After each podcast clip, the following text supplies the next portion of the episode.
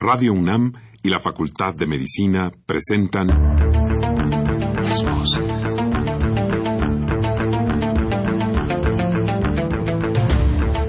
Voces. Las voces. Las voces. Voces. Las voces de la salud. Reflexión y análisis de las ciencias médicas. Acompáñenos.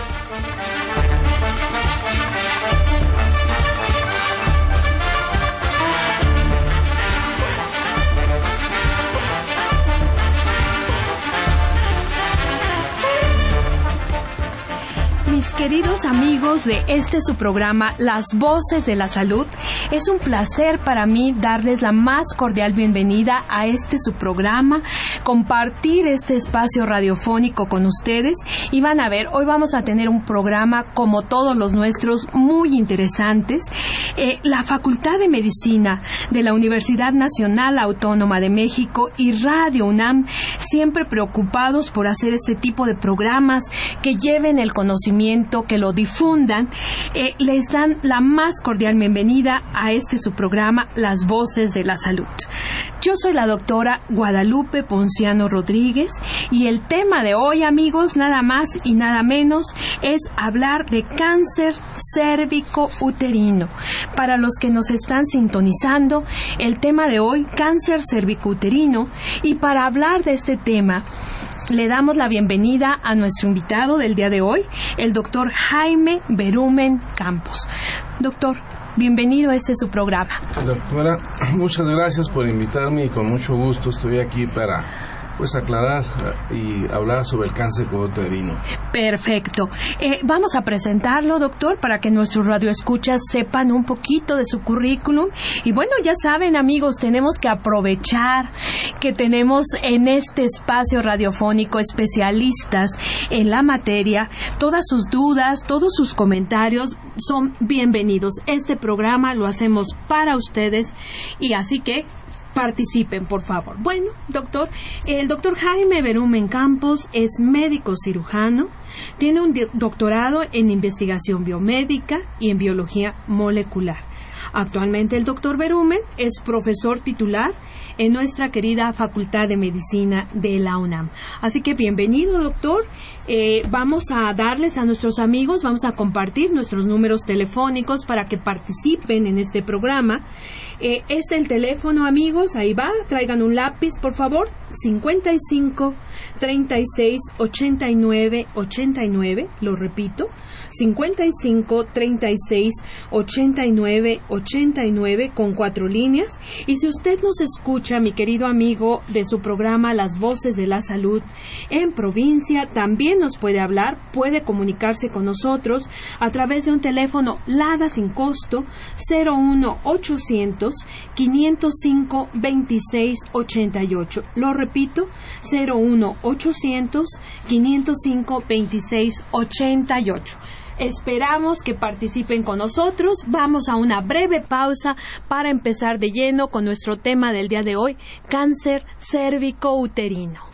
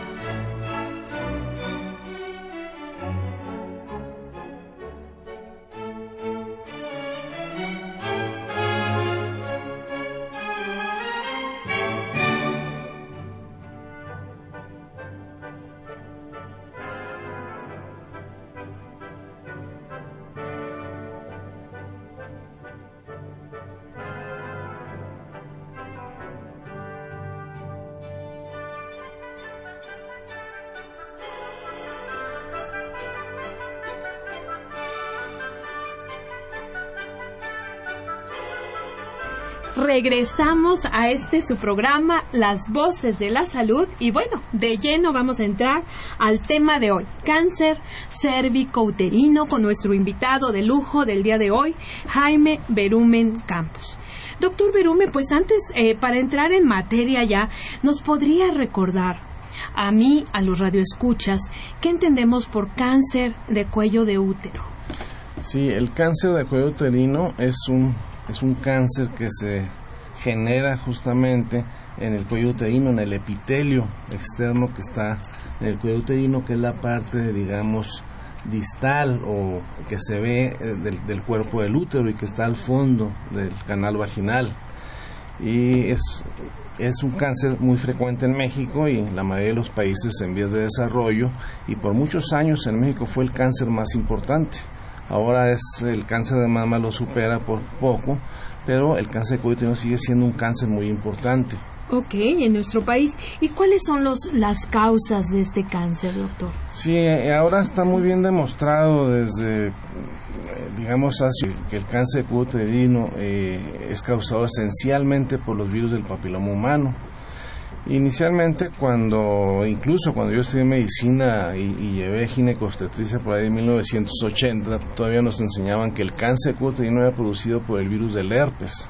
Mm. Porque eh, esa era la teoría más, más fuerte entonces, pero ya por esos años, al finales de los 70, el, el doctor Harold Surhausen, un investigador alemán, había propuesto la hipótesis del virus del papiloma humano y la verdad la gente no le hizo mucho caso, pero él insistió con la hipótesis y uno de sus estudiantes en ese entonces, el doctor eh, Lutz Gisman, eh, que ya habían descubierto los virus del papiloma humano en las verrugas en piel, las verrugas planas y verrugas vulgares, y con la tecnología de DNA que ya se, se había desarrollado entonces o empezaba ya muy fuerte el auge en la tecnología de DNA, pudieron eh, identificar el primer virus del papiloma, papiloma humano genital en, una, en un condiloma acuminado y le pusieron el número 6 porque era el, orden que seguía.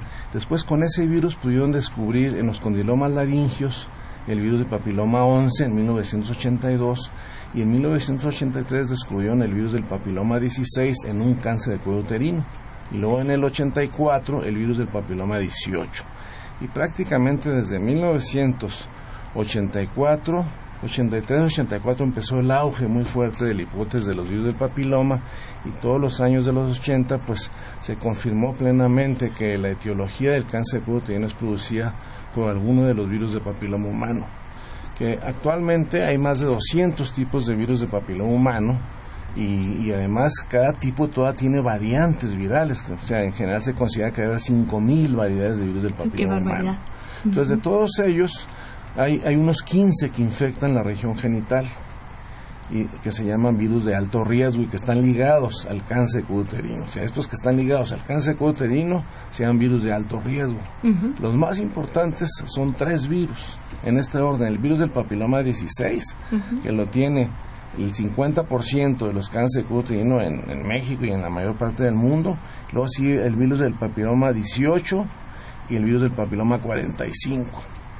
Luego vienen otros virus que son de alto riesgo, pero tienen mucho menos potencial oncogénico. A ver, doctor, aquí una cosa muy importante. Eh, les recuerdo, mis queridos amigos, ya tuvimos por ahí un programa previo, ¿no? De, en donde hablamos de los virus del papiloma humano. Ahora el doctor Berume nos está enfatizando la importancia de estos virus en la etiología, en el desarrollo del cáncer cervicouterino. ¿Cómo puede adquirir una persona un virus del papiloma humano? Especialmente, bueno, estos que usted mencionaba, el 16, el 18 o el 45, y por lo tanto estar en un riesgo importante para desarrollar cáncer cervicuterino, doctor? Sí, en, en, general el método más importante de transmisión de los virus del papiloma humano a nivel genitales pues, son las relaciones sexuales. Eh, digamos que ese debe ser el 98%, 95% de los casos. Y una, eh, o sea que una de las parejas viene con la infección, puede tener lesión o no, porque hay infecciones asintomáticas y infecciones que vienen ya con una lesión clara. Entonces la pareja puede traer el virus y lo transmita a la pareja con la cual tuvo un contacto sexual. Aquí es importante enfatizar que el condón, el uso del condón, pues es importante cuando uno tiene una relación sexual con una pareja que tiene un riesgo o que no es su pareja habitual, por ejemplo, ¿no? Eh, pero el condón es importante notar que no protege 100% contra el virus del papiloma humano Esto es muy importante, doctor, porque muchas personas, bueno, piensan que, que es protección total y completa, ¿no? A ver, eh, platíquenos, eso suena interesante. Por, ejemplo, el, condón protege eh, mucho más o casi 100% para el virus de la hepatitis C y el virus del SIDA pero no contra el virus del papiloma 100%. Hay estudios muy claros donde demuestran que el condón protege, digamos, 60, 70, 80%, pero no 100%. Y esto es importante. Es mejor usar condón, pero hay que tener en, mente, que no protege completamente. Y la explicación un poco es porque en general el virus del el virus de la hepatitis C y el del SIDA son, son virus que andan circulando en sangre. O sea, el fuerte de la infección no está en genital el virus del papiloma, el fuerte de la infección está en la región genital, entonces probable que durante la relación sexual, aunque usen condón, pues se salga algo de virus por rebosamiento, eh, yo creo que también hay que considerar lo que el, que el, el condón no protege 100%. Ok, eso es muy interesante porque además, doctor, fíjese que qué casualidad. Estamos, voy a recordarles a nuestros amigos programas previos. Nuestro programa previo fue de hepatitis C. Y entonces ahí sí nos decían, bueno, la protección ¿no? Eh, del, del condón sí es altamente eficaz. Pero bueno, esto que usted nos dice es interesante. Así que ya saben, mis queridos amigos, aquí, bueno, es bien importante tomar esto en consideración, ¿no, doctor? Sí, la mejor protección para no infectarse con el del papiloma es no tener relaciones sexuales. Pero eso, es casi imposible. Pero eh, yo creo que el, consejo es tener eh, una, una sola pareja eh, y ambas, ambas partes de la pareja, porque tanto el hombre, que puede ser el transmisor, o la mujer puede ser el transmisor al hombre, que sean parejas monogámicas, o sea, que tengan una pareja única. Claro. E-, ese es el mejor consejo. No, y además, como usted mencionaba, doctor, eh, no hay, en muchas ocasiones la, la infección es asintomática, no hay lesión. Entonces no no no no hay nada no no aparece nada. Entonces bueno esto es yo creo que algo que debemos de enfatizar. Y bueno ok ya llegamos. Alguien desafortunadamente se infecta con un virus del papiloma humano. Eh, estos que mencionamos 16 18 o 45 qué es lo que ocurre entonces doctor Sí, una cosa importante que debe saber la gente es que eh, la gran mayoría de las personas que se infectan no van a desarrollar cáncer. Porque, digamos, de, de, repente a alguien le detectan un virus oncogénico y claro, pues eh, la gente está muy asustada, hay una paranoia muy grande, pero eh, el grueso de las infecciones no terminan en cáncer. La frecuencia es más o menos uno de cada 500 infectados, uno o dos de cada 500 infectados van a terminar en cáncer o pueden terminar en cáncer. O sea, la gran mayoría de las infecciones en un año, eh, una mujer infectada en un año sin tratamiento médico, el 80% de las mujeres infectadas asintomáticas, el sistema inmune de la paciente destruye las células infectadas y en dos años el 90% de las infecciones son digamos, limpiadas por el sistema inmune. Pero claro, ese 10% en el que la infección se quedó persistentemente son los que pueden evolucionar paulatinamente al cáncer invasor. Ok, a ver, doctor, aquí nos vamos a detener un momentito porque, bueno, eh, para nuestros radioescuchas, en este momento todavía no llegamos al cáncer, recuerden, solamente estamos ahorita en la infección. ¿Qué es lo, ¿Cuál es el mejor diagnóstico, doctor, tanto para hombres como para mujeres? ¿O qué puede, qué, eh, hay algún tipo de sintomatología? Porque, bueno, eh, es muy importante que eh, prevención en este momento, ¿no? ¿Qué, qué, hay, ¿Qué pruebas diagnósticas, por ejemplo, es lo que puede detectar un virus del papiloma humano? Bueno, aquí eh, antes de eso sería bueno ver que de la infección al cáncer invasor, eh, en general pueden la, infección las infecciones que progresan pueden tardar 10 o 15 20 años hasta el cáncer invasor entonces eh, claro ya se ha demostrado que algunas infecciones eh, requieren un tiempo mucho más corto de, de un año y medio virus más agresivos. Probablemente virus más agresivos o una paciente que no tenga una defensas inmunales suficientes pero en general la infección de en la mayoría de las mujeres que progresan es la infección inicialmente asintomática y luego Después pueden evolucionar a lesiones preinvasoras, o sea que está una pequeña lesión en el puro epitelio que se llaman lesiones preinvasoras de bajo grado o se abrevia NIC1. Y luego, cuando ese epitelio, que es un, tercio del epitelio, tiene células neoplásicas o que empiezan a malignizarse, pero, pero aún no es cáncer invasor. Después, cuando el epitelio son dos tercios de células neoplásicas, la, la enfermedad avanzó y se llama NIC2 y cuando todo el epitelio eh, tiene células neoplásicas, digamos, es, el, estadio preinvasor más avanzado, se llama NIC3. Entonces, normalmente ese es el paso, infección, NIC1, NIC2, NIC3, y luego ahí eh, el, tumor está en el epitelio, para que sea invasor tiene que atravesar el epitelio, que es las capas que siguen hacia el útero, una barrera que se llama la membrana basal. Una vez que esas células siguen creciendo y atraviesan la membrana basal del, del epitelio en el útero, el cáncer se, hace microinvasor y luego invasor. Entonces ese proceso eh, puede durar varios años, en, la mayoría de los casos, y en, en, otros casos pues, se da en un año y medio, dos años, ¿no? Entonces, este, eh, lo importante aquí es que, entonces lo importante es prevenir justamente. Eh, en los métodos de diagnóstico preventivo es la, el, propósito es prevenir las lesiones preinvasoras de alto grado o lesiones NIC 2, NIC 3 y cáncer invasor.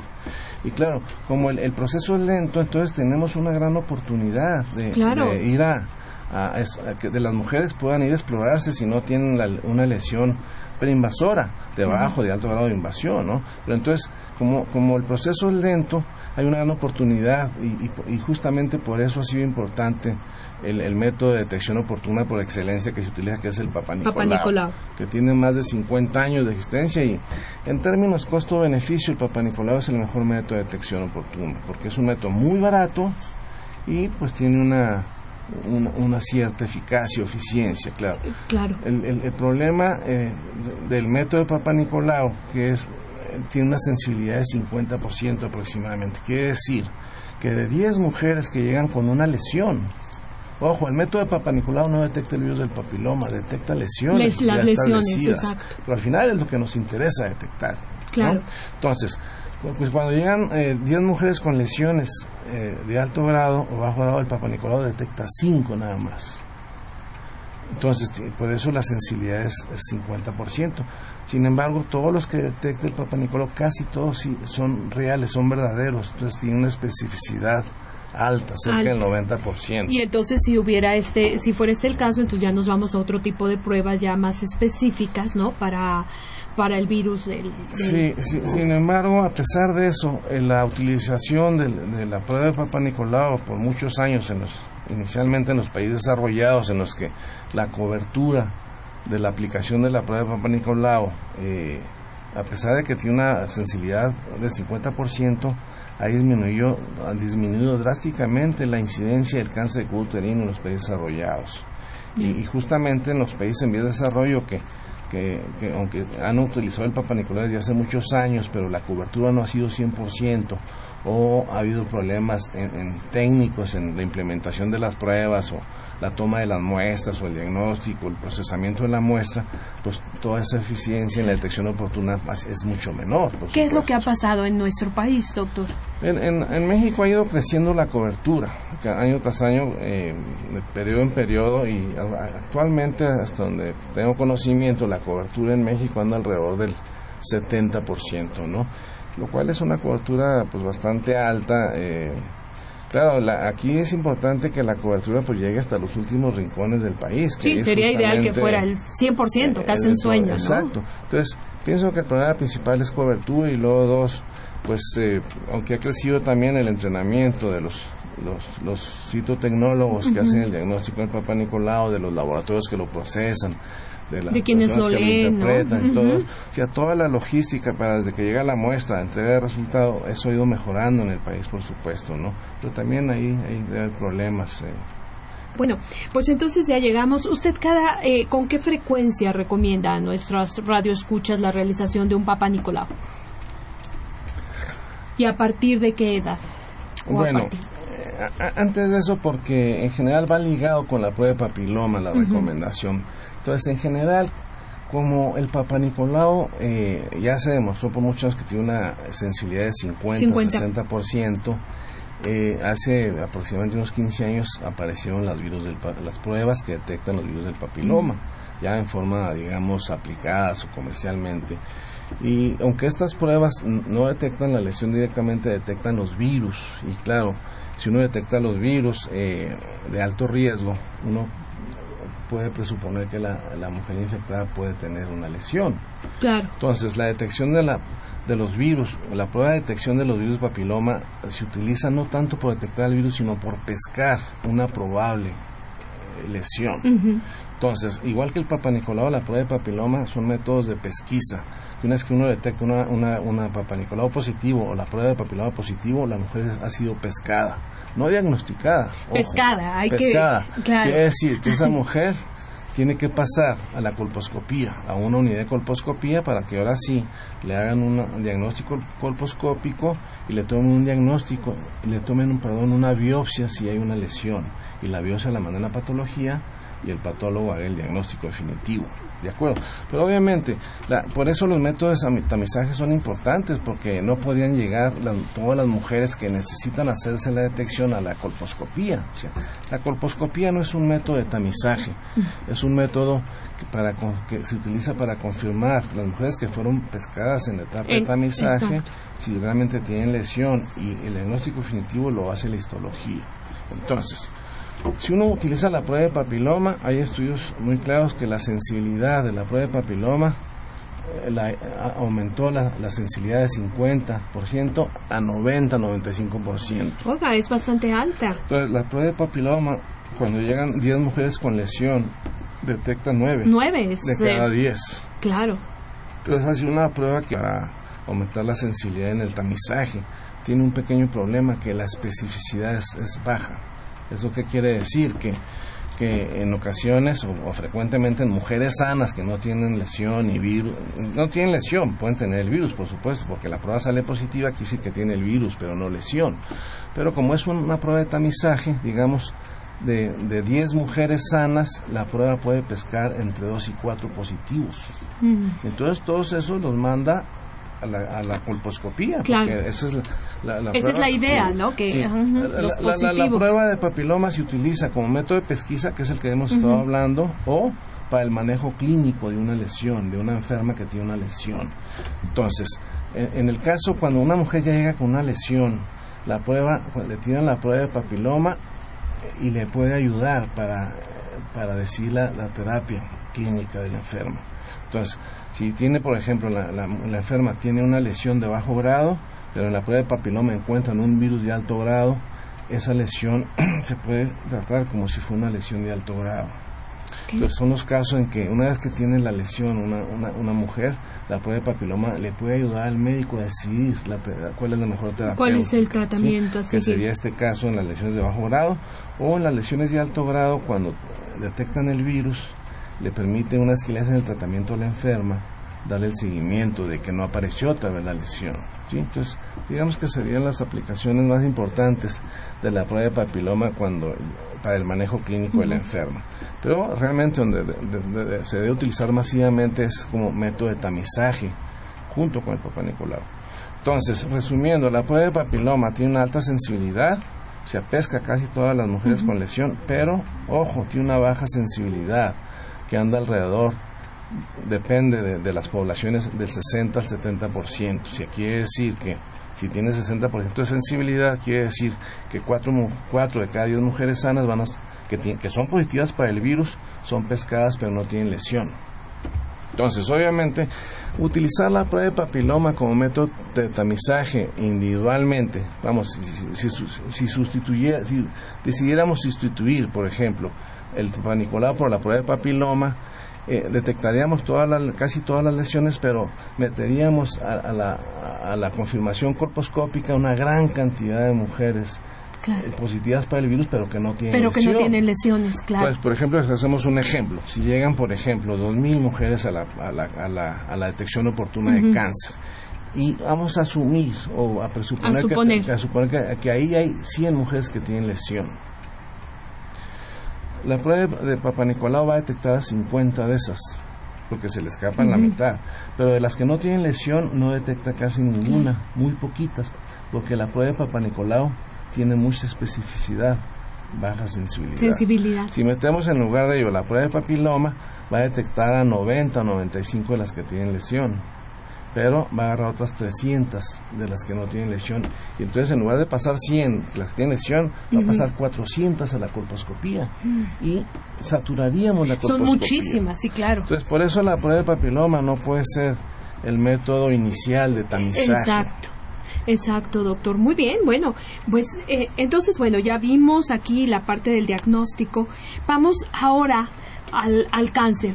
Vamos ahora, nuevamente ya tenemos un cáncer eh, de cuello de útero.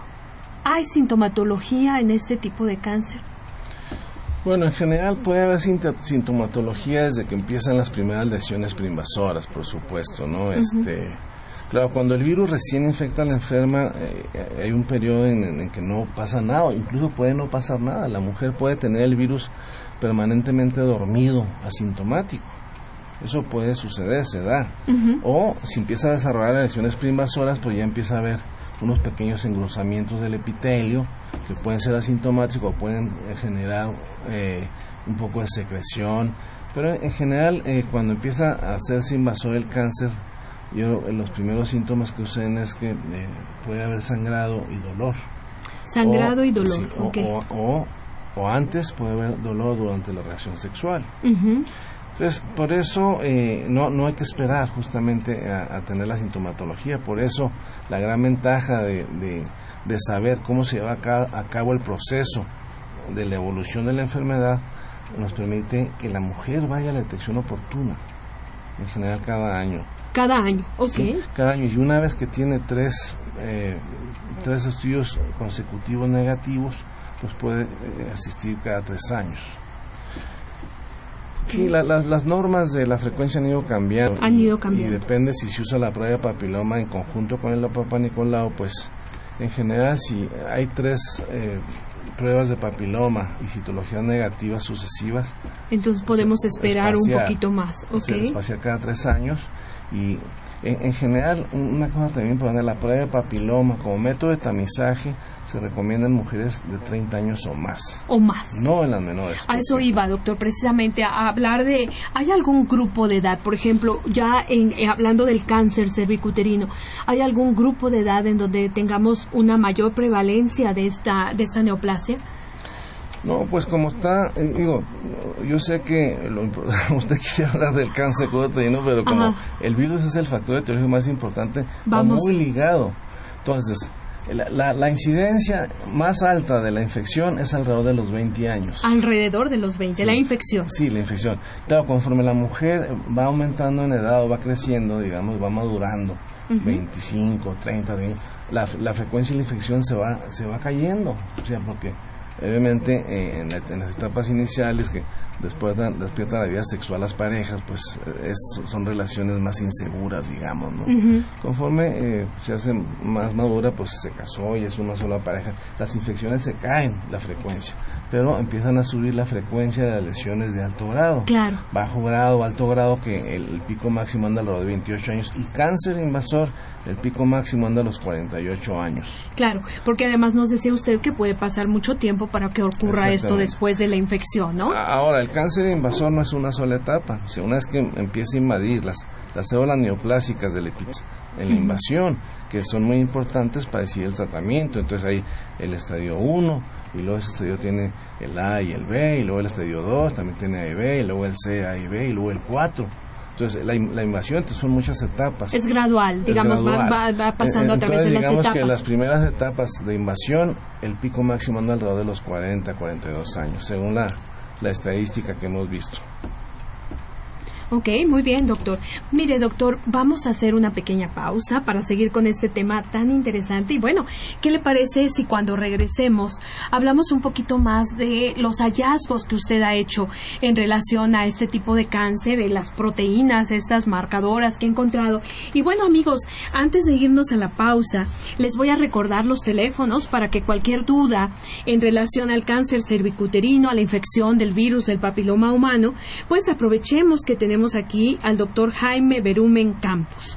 El teléfono 55 36 89 89 o bien de provincia el 01 800 505 26 88. Regresamos con este tema, amigos, después de una breve pausa.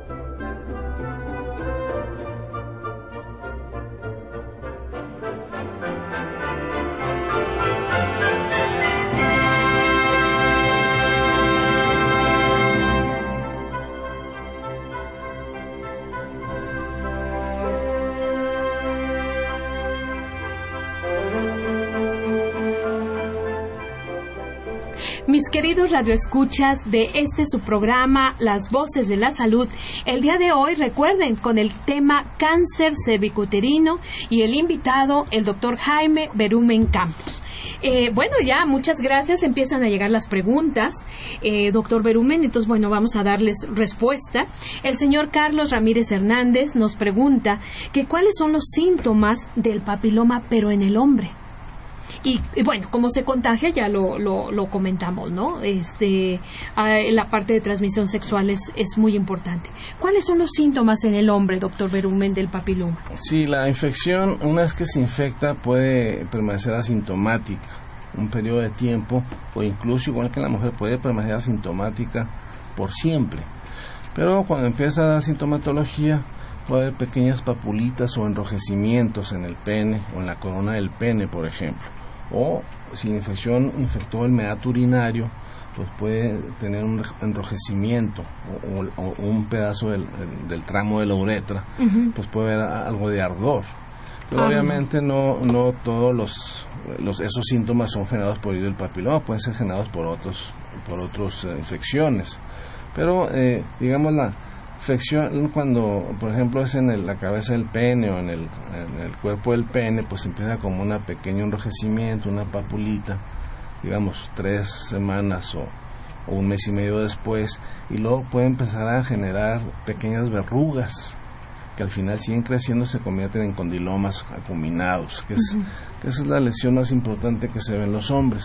Perfecto. El cáncer de pene es muy poco frecuente en los hombres Diosito así lo decidió. la naturaleza, Diosito. Este, pero, pero eh, el hombre juega un papel importante. Claro, para contaminar, ¿no? para contagiar. ambos, mujer y hombre. Claro. Pero eh, el, cáncer de pene es muy, muy, muy poco frecuente. ¿Qué debe de hacer un hombre que descubre estos pequeños este, papilomas en el pene? No, pues debe ir a ver al, ya sea al dermatólogo o al urólogo son, digamos, que los dos especialistas que, que atienden este, este tipo de problemas. Perfecto. Bueno, nos vamos con la siguiente pregunta de Claudia López. Gracias, Claudia, por participar en el programa. Y bueno, la pregunta creo que es muy interesante, especialmente para los jóvenes. Eh, mire, doctor, este, Claudia, los jóvenes inquietos, vamos a decir, ¿no? Ya sabe. Este, eh, nos pregunta Claudia eh, que es una jovencita, que si con solo tocar los genitales, el genital con el contacto genital con genital hay riesgo de contagio o solo si hay penetración y si así fuese el caso, de qué forma es más agresivo el contagio. No, no, claro, si los genitales, aunque haya puro contacto, no hay penetración, si un genital está infectado, pues claro que se puede transmitir la infección claro que si en lugar de un contacto pues es un acto sexual eh, más duradero, pues el riesgo es mucho mayor. Entonces, en, general, este, si hay un contacto sexual entre genitales y hay uno de esos infectados, puede haber un riesgo de infección. Aunque en general eh, en general como en el epitelio del cervix eh, tiene varias capas de células. obviamente cuando no hay penetración difícilmente la infección es en el cervix, tendría que ser en los genitales externos de la mujer o del hombre, ¿no? Pero también obviamente hay infecciones en vulva en vagina, del virus del papiloma que producen condilomas o condilomas planos, o, ¿sí? O sea, sí hay un riesgo importante. Así que, bueno, los jóvenes inquietos, bueno, hay que tomar providencias, ¿verdad, doctor? Con todo esto. Bueno, eh, también la señora Guadalupe Valenzuela nos dice que se ha detectado en la vagina unas verruguitas blancas. En el Seguro Social le dicen que por mi edad, tiene 70 años, la señora Valenzuela, pues ya no me pueden eh, hacer el Papa Nicolau. ¿Por qué? ¿Qué significa esto? Y ella nos pregunta, doctor, si es real que por sus 70 años ya no le tengan que hacer el Papa Nicolau. No, eh, en general yo creo que le a hacer el Papa Nicolau a, todas las mujeres que lo soliciten. Y en, la casuística que nosotros tenemos, pues también hay mujeres adultas de la tercera con cáncer de cuello uterino.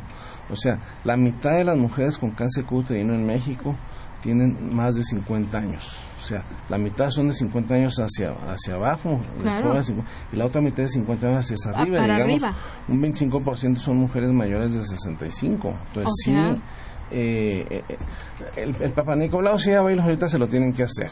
Si ella tiene tres Papa Nicolau sucesivos negativos, y digamos ya eh, tiene una sola no tiene relaciones sexuales o tiene una sola pareja digamos es monogámica pues sí pudiera quedar fuera ya de la, de, la cadena de detección oportuna porque ya no va a tener un riesgo. Pero en este momento si ella lo solicita, pues se lo tiene que hacer. Y, le puede ser útil, por supuesto. doctor, la señora María Elena Moreno Moreno me dice igual que tiene unas verrugas en el labio vaginal por dentro y por fuera. ¿Qué puede hacer? Bueno, yo como lo dije hace rato, yo creo que lo, lo primero es ir a ver a su ginecólogo. Claro. O ginecóloga, porque necesitan eh, hacer el diagnóstico clínico inicial y luego pues hacerle una, una citología de la lesión o una biopsia, ¿no? Para, para confirmar el diagnóstico clínico y en caso de que la, el, médico tratante considere que le puede servir la prueba de papiloma, pues mandarse la prueba de papiloma. Eh, ahora, esta señora tiene 77 años, lo mismo que con la otra, eh, nuestra radio escucha que nos escribió, ¿verdad? Exactamente. Muy bien, doctor. Mire, doctor, para que no se nos vaya el tiempo y aprovechando que tenemos aquí al doctor Jaime Berumen, que es un investigador, eh, bueno, queremos, eh, yo, yo quería preguntarle, doctor, dentro de sus investigaciones que usted ha hecho en esta área del cáncer cervicuterino, usted me platicaba de forma muy interesante que ha encontrado algunos, algunas variedades sumamente oncológicas del virus del papiloma humano en México que no se habían descrito.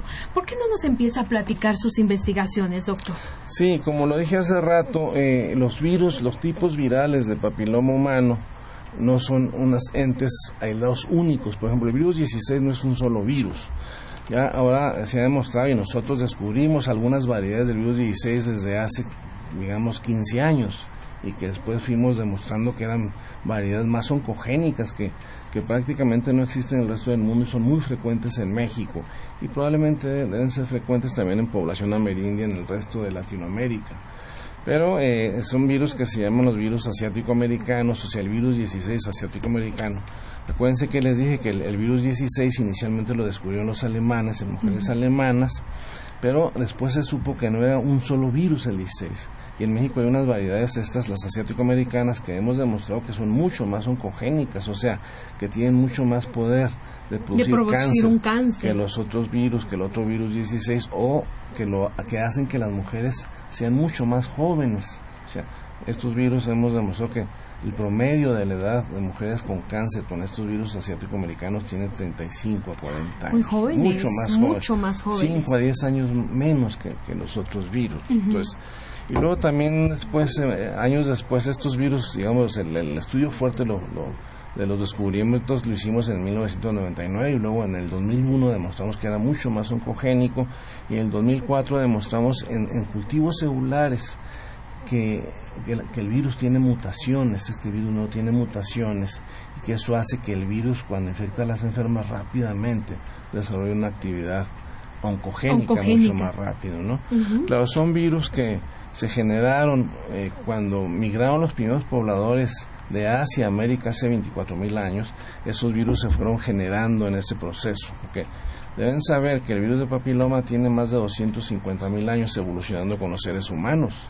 Y estas variedades empezaron a evolucionar después de que cruzaron por el estrecho de Bering los primeros pobladores de América. Wow, eso es muy interesante, doctor.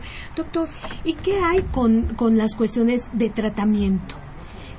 Del, del, cáncer. Eh, y bueno, ahí dentro del tratamiento a mí me gustaría que usted nos platicara de eh, los blancos terapéuticos que usted y su grupo están trabajando. ¿Qué está, qué, ¿Por qué no nos explica esto, doctor? Sí, en, general eh, los, los métodos terapéuticos que hay en cáncer uterino pues son los, los tres, digamos, grupos básicos de tratamiento que es la cirugía, la radioterapia y la quimioterapia que los tres son muy importantes, pero va a depender mucho del estadio clínico de la enfermedad.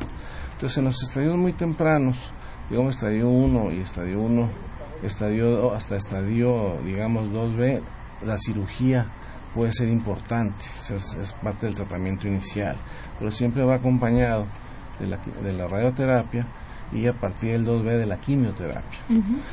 obviamente, entre más avanzado el tumor, las posibilidades de, que la mujer con cáncer sobreviva pues van disminuyendo. Entonces, por ejemplo, una mujer que le diagnostican un cáncer invasor estadio 1A, eh, sobreviven 90-95%, o sea, casi todas se curan. Pero si le diagnostican estadio 4B, eh, que ya tiene metástasis, por todos lados eh, el porcentaje de curación pues se va a menos del 10%. Entonces, eh, por eso, obviamente una vez que el, cáncer es avanzado, la terapéutica convencional pues le cuesta más trabajo curar al enfermo. Claro. Entonces nosotros, este, en un proyecto grande que, que que, empezamos y que ya sacamos algunos resultados y, todavía estamos haciendo más descubrimientos, donde mapeamos toda la función de los genes dentro del tumor. Una tecnología nueva de DNA que se llama los microchips de DNA.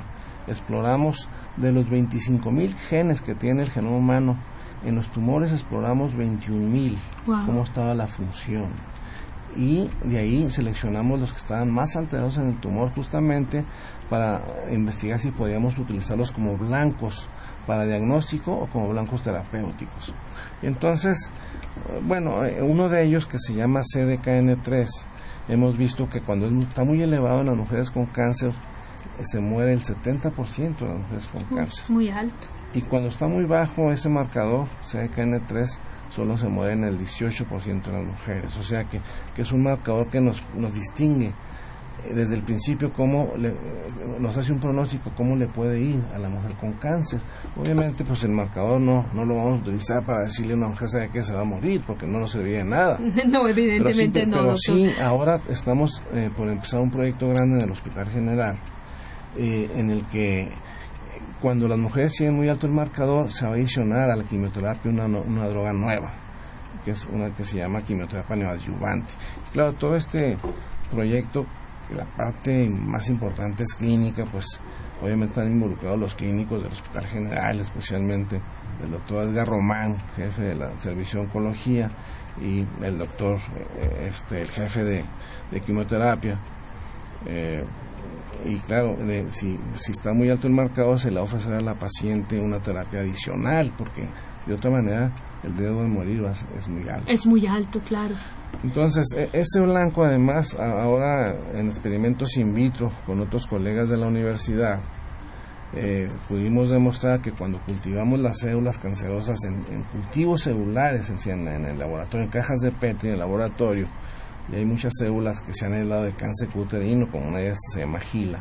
Cuando uno las cultiva, metimos unos pequeños compuestos que se llaman sirmas, que son unos pedacitos de RNA, los metemos adentro de las células, se pegan al gen CDKN3 y lo bloquean.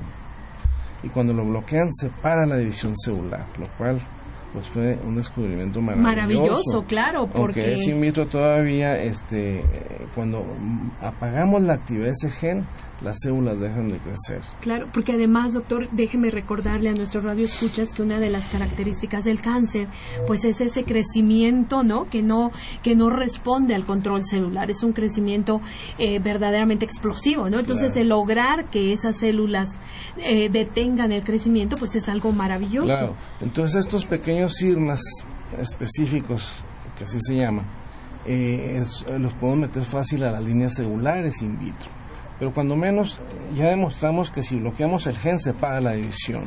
Ahora nuestra misión es poderlos meter en los tumores.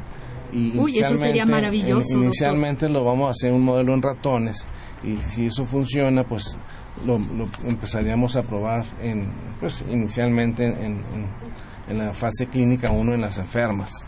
Pero claro, es un proceso. Ok, perfecto, doctor. Muy bien, o sea que está usted muy activo en esta parte y además, eh, amigos, vean, ya es otro tipo de investigación, ¿no? Ya estamos buscando marcadores a nivel celular como blancos terapéuticos, ¿no? Como usted decía, blancos o de diagnóstico o blancos terapéuticos para de alguna manera aumentar el, la, la sobrevida ¿no? Y de, de las pacientes. Doctor, mire, tenemos más preguntas. A ver, una radioescucha nos dice que si el resultado del Papa Nicolau es grado 2, ¿qué significa y qué tiene que hacer? Y bueno, eh, síntomas de, ella le gustaría saber síntomas del, del cáncer cervicuterino cuando ya está en, en etapa avanzada. Sí, en, general el Papa Nicolau, yo soy experto en los Papa Nicolaos para la lectura de ellos y la interpretación, pero hasta donde recuerdo de mis colegas patólogos, un, un Papa grado 2 es inflamación inespecífica, pero eh, pienso que le debería preguntar al patólogo o al citotecnólogo que le hizo el estudio. Ok, muy bien, doctor. Bueno, aquí otro radio escucha nos dice que en mujeres con antecedentes de cáncer cervicuterino, si será posible realizar una conización eh, para prevenir el cáncer y la nos habla de, mire, de la terapia génica con citocinas para el cáncer cervicuterino referente a los oncogenes E6 y E7 del virus del papiloma humano. Sí, actualmente se está haciendo algo en México, doctor. Eh, en general, eh, hablar de una conización del, del cuello trino preventiva, pues eso no se utiliza porque en general es mejor eh, utilizar las pruebas de diagnóstico preventivo que es el Papa y la prueba de papiloma y luego la colposcopía para confirmar. Si hay una lesión, entonces sí, ya tendría que tener un tratamiento, pero si no, no creo que la conización sea un método preventivo inicial. Perfecto. Muy bien, doctor. Mire, aquí tenemos todavía otras preguntas. Otra radio escucha nos dice, nos habla de, de productos, no entiendo muy bien la pregunta, como toallas sanitarias, tampones, desodorantes y duchas o cremas vaginales, que si esto no modifica la flora de esta zona, ¿qué opina usted? Tal vez el uso se refiere, ¿no? O, sí, si se claro, algunas cremas de estas pueden modificar la flora, digamos, vaginal normal y eso en algunos casos pues, puede facilitar que otra infección o no más el virus, otro tipo de infección pues pueda infectar más fácilmente. Pero en general para, para el proceso de infección del virus pues tiene que ser transmitido por otro individuo infectado necesariamente. Ok, doctor, mire, y por último, bueno, aquí nos llega otra pregunta, ya ahí vamos en nuestro programa.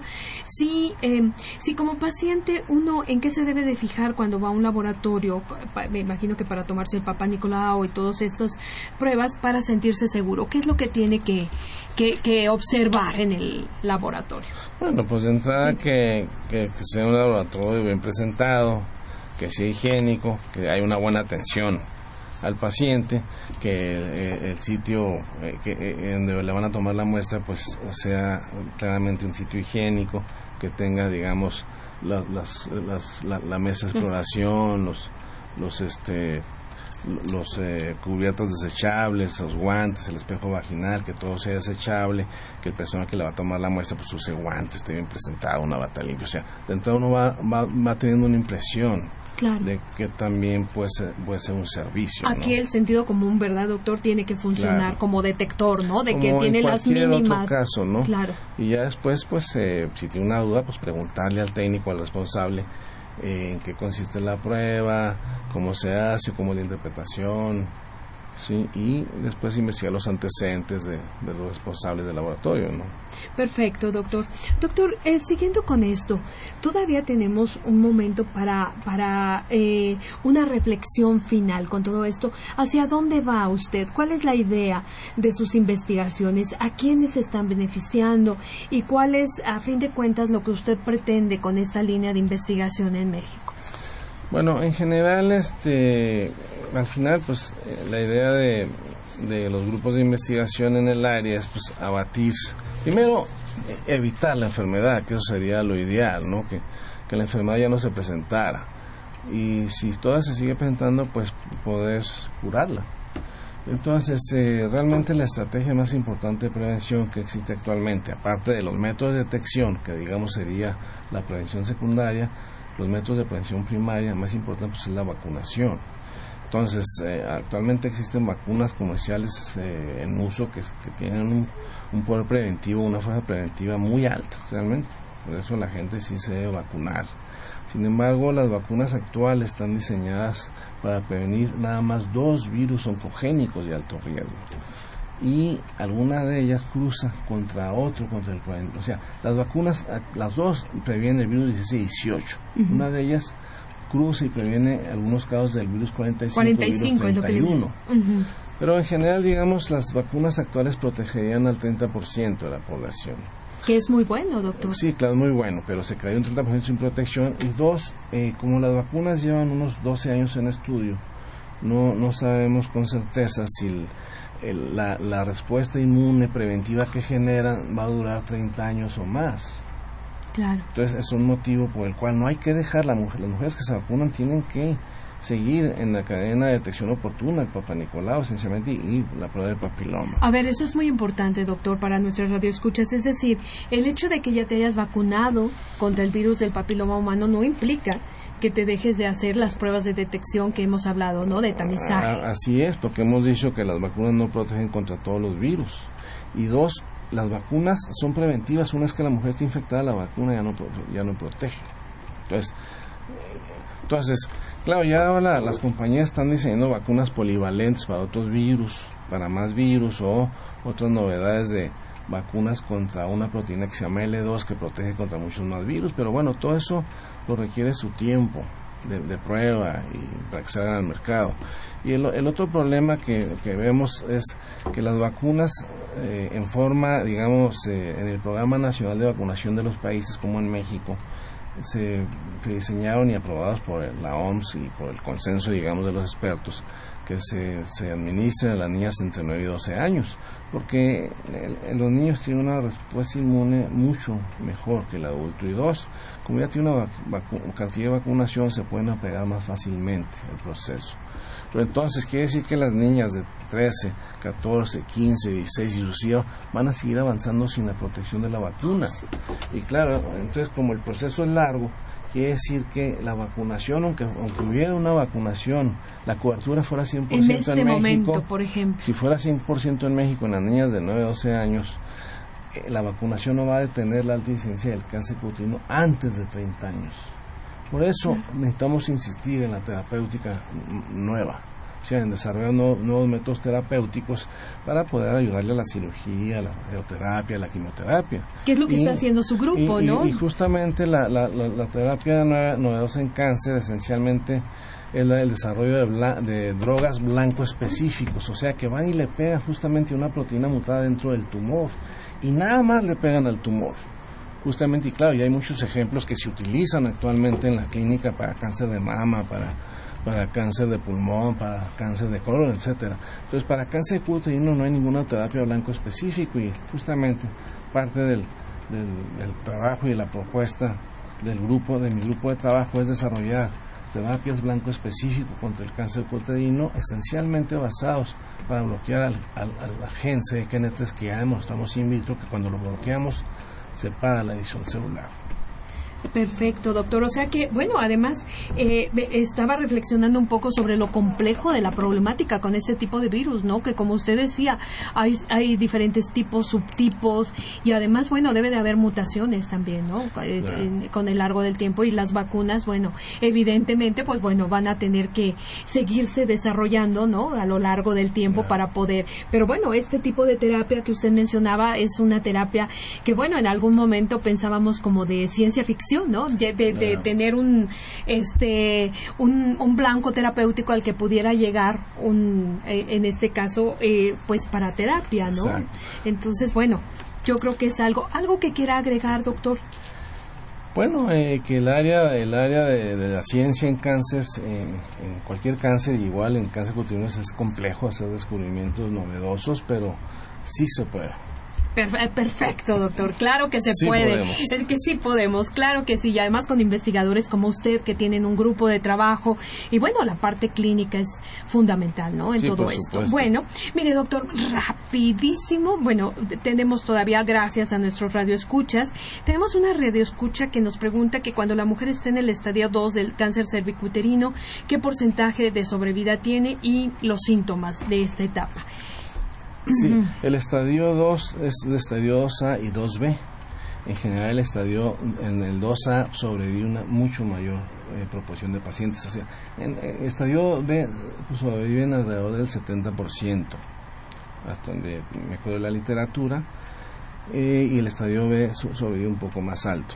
pero habría que ver exactamente la enfermedad en, la paciente concretamente, ¿no? Porque depende del reporte histopatológico, si hay invasión a vasos sanguíneos, si agarró ganglios linfáticos, o sea, el, pronóstico depende aparte del diagnóstico eh, clínico, eh, y también del estudio histopatológico. Perfecto, doctor. Y miren, muy rápidamente, otra de las amigas de Voces de la Salud nos dice que le detectaron virus del papiloma y siente comezón y ardor. Y tiene la vagina con mucha resequedad. Me dicen en el seguro que así está bien, que tengo que hacer y si eh, se debe de seguir haciendo el Papa Nicolau. Nuestra amiga tiene 70 años. Entonces creo que ahora nos hablaron muchas amigas, ¿verdad?, que tienen esa duda. Sí, yo creo que eh, si le detectaron el virus y es una persona sexualmente activa, pues tiene que seguir en el programa de detección oportuna. Y bueno, hay, medicamentos para combatir la resequedad que tiene que ver, eh, yo creo que esencialmente una dermatóloga, dermatólogo o una ginecóloga. Ginecólogo. Perfecto, doctor. Doctor, ¿me permite hacer unos anuncios que nos pasaron aquí? Miren, eh, el Instituto Nacional de Perinatología nos está invitando al curso La seguridad medida desde la óptica del paciente, dirigido al personal que trabaja en el área de la salud, 21 y 22 de agosto, de 9 a 14.30. Les vamos a dar, amigos, el teléfono, si ustedes están interesados en este curso, La seguridad medida desde la óptica del paciente, al teléfono 50 55 20 99 00, repito, 55 20 99 00, extensión 228, eh, en el Instituto Nacional de Perinatología. Y bueno, aquí la sorpresa es que para el público que nos está escuchando, tenemos 100, 15 eh, becas 15 becas, oigan qué bien, siempre y cuando se inscriban al correo electrónico mx repito, dirplan arroba imper.mx y planea arroba imper.mx, imper de Instituto Nacional de Perinatología, planea imper mx y que digan que son amigos del programa Voces de la Salud, ¿ok?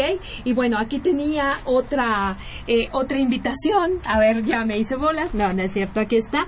Bueno, aquí en este caso somos la Facultad de Medicina y la Facultad de Economía de la UNAM, que los estamos invitando a la presentación del libro Linaje y Trascendencia de los Rubio, del doctor Horacio Rubio Monteverde, el 14 de agosto a las 12 horas en nuestra facultad, en el auditorio Fernando Ocaranza. Bueno, mis queridos amigos, pues eh, se nos acaba el tiempo ya muy rápido, eh, pero no quiero dejar de agradecer a nuestro invitado de hoy, el doctor Jaime Berumen Campos. Doctor Berumen, espero que se haya sentido muy a gusto en nuestro programa y muchas gracias por estar aquí con nosotros. No, pues al contrario, muchas gracias a ti y a los escuchas, ojalá que les haya servido la información. Oiga, sí, doctor, mire, nada más, hoy tuvimos muchas preguntas, qué bueno, eso nos da muchísimo gusto, mis queridos radioescuchas, porque ustedes saben que, bueno, este programa lo hacemos por ustedes y para ustedes. Así que no nos dejen. Y bueno, pues amigos, llegamos al final. Esta fue una coproducción de la Facultad de Medicina y Radio UNAM a nombre del doctor Enrique Graue, director de la Facultad de Medicina, y de quienes hacen posible este programa, ya saben, en la producción y realización nuestras queridas Leo, la licenciada Leonora González Cueto Bencomo. Leo, muchísimas gracias eh, nos mandamos un besito a la licenciada Erika Alamilla Santos. Erika, muchas gracias. Tú eres la que maneja el timón en el programa, así que muchísimas gracias. Y por supuesto, en los controles a nuestra querida Soco. Muchísimas gracias, Socorro Montes. En la conducción, el día de hoy, muy contenta de haber estado con ustedes, la doctora Guadalupe Ponciano Rodríguez. Les agradecemos su atención y les recordamos que tenemos una cita ¿verdad? No se olviden, una cita para los jueves a las 12 del día en su programa Las Voces de la Salud. No falten. Muchas gracias y que tengan un lindo día. Voces. Las voces. Las voces. Voces. Las voces de la salud. Reflexión y análisis de las ciencias médicas.